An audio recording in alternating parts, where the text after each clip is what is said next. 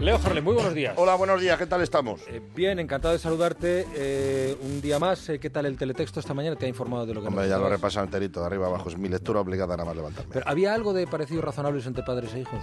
Sí, sí, algo tenemos aquí que lo está escuchando yo, pero, ¿Pero quiero en el aportar algo teletexto más. había? No, en el teletexto no, pero te lo digo yo.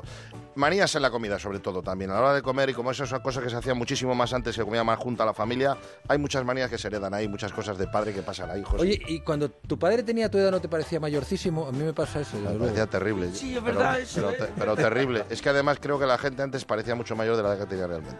Estábamos más Tú envejecidos, y yo hemos sufrido no. más. Tú y yo estamos estupendos para Ahora la que mismo estoy tenemos. para mi edad, estoy Yo ni muy te bien. cuento, ¿eh? Y yo ni te cuento, ¿eh? No, tú estás mejor que tu niña. Oye, ¿qué, qué, qué mesa tenemos, eh, Bego? Estaba rota. Pero además está por aquí. De cosas Había buenas. un poquito cuidado. de polémica ahora mismo teníamos. Ya, sí. Eh, Carlos Deita, hola. ¿Qué tal? Buenos días. Ahora vamos a hablar con Carlos Deita de los sonidos de la naturaleza. Es un lujo tener a este, a este señor aquí. Desde luego. Eh, Alguien que nos apacigüe. Mago More, buenos días. Buenos días. También otro lujo que estés Sí, por aquí. Sonidos de la tecnología. Bueno, hoy me trae una historia muy, muy interesante de, de- Hoy es el Día Mundial de la Diabetes y vamos a conocer un testimonio curioso. Y luego, si da tiempo, quiero que me cuentes porque yo me quedé alucinado. Eso, eso que... Vamos a ver, que se está ya... Hay gente que se ha inventado, que la gente tiene unas cosas... Un protector genital anti-Trump. Sí, Ya. pero Y eso hay te lo cuento gente- luego. Sí, con una vela con aroma a Donald Trump. Vela con aroma a Donald Trump. Lo dejamos alto. ¿Y a qué huele Donald incógnita Trump? abierta. ¡Sí! que- No, lo hice después. Lo hice después.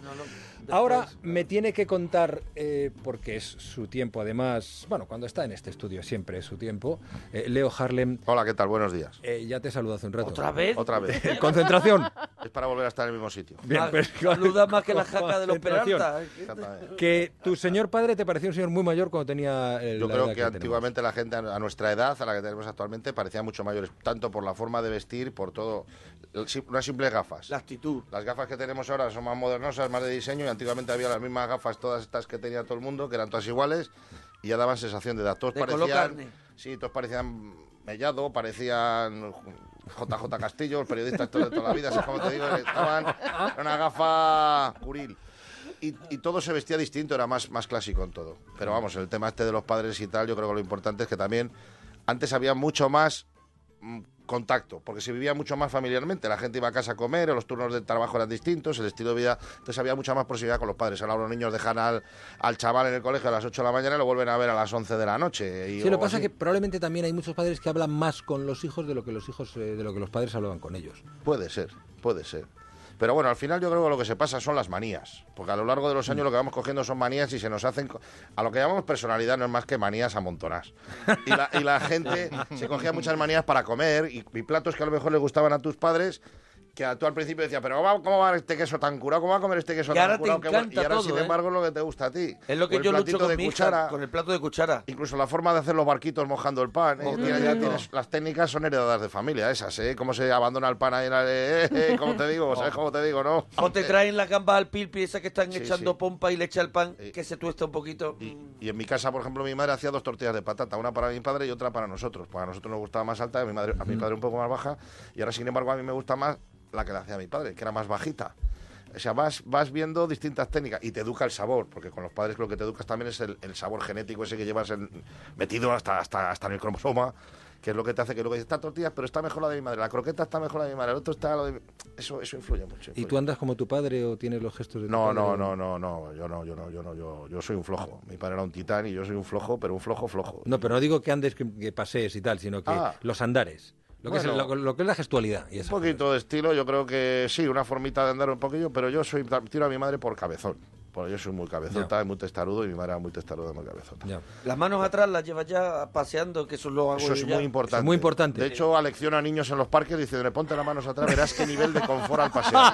Sí, es que, Ya no es que quieren el ni nivel es Bob, ni otro. Bob Esponja ni cazar Pokémon. Ya van con la mano atrás en plan paisano. Yo no sé, Ca- Carlos cuando recorre cuando recorre los bosques y eso, vas con Chava. las manos atrás porque yo es lo mejor para ver abedules. No, yo en la- las manos llevo micrófonos, Ah, entonces no puedo ir Claro, no atrás. la puedes poner atrás. tengo que ir echado para adelante, pero bueno, eh, Y cachaba. intentaré relajarme cuando... Cachaba.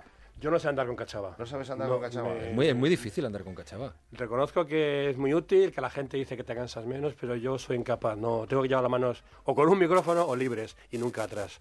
siempre delante por si te caes. Ah, vale, vale, vale. ¿Sabes? Ah. El paseo de confort que hablaba Leo, ese es con manos atrás y a lo mejor unos de los auriculares puestos escuchando el fútbol. Uno solo, por si te Y si, llaman. y si te Por ponen eso. una, una obra ya para mirar, eso ya es inmejorable, ¿no? Bueno, estamos hablando de andar por el campo, pero una Todavía obra, no hemos entrado Pero en no, eso. no, eh, pero creo te yo. ponen una una obra obra en para medio un del padre, campo. un jubilado, para un Hombre, jubilado. Eso, eso es- Una vez que bajas tu actividad laboral, tienes que buscar ritmo de trabajo donde haya. Por eso el daño del ladrillazo, de toda esta crisis que ha habido del ladrillo, el que más daño ha hecho ha sido a los Al jubilados. jubilado, sí. Sí. Se han perdido muchas zanjas, se ha perdido mucha obra. De hecho, algunos levantan hasta las telas esas azules, las levantan con la vajilla para ver si hay gente currando. Es una ansia por ver a la gente trabajar muy grande. Pero yo lo de la comida es donde más insistiría. Hmm. Y en esto de los parecidos de los padres y los hijos, hay una anécdota muy buena de un tío que le dijeron, ¿y usted, niño, qué quiere que sea? ¿El niño o niña? Y dice, mira, lo que quiero que sea mío. Que es lo importante, que, que- que siga Sí, esa no- saga. Nos decía hoy un oyente que el- lo- todos los hijos se parecen al padre, a quien tienen que parecerse es al marido.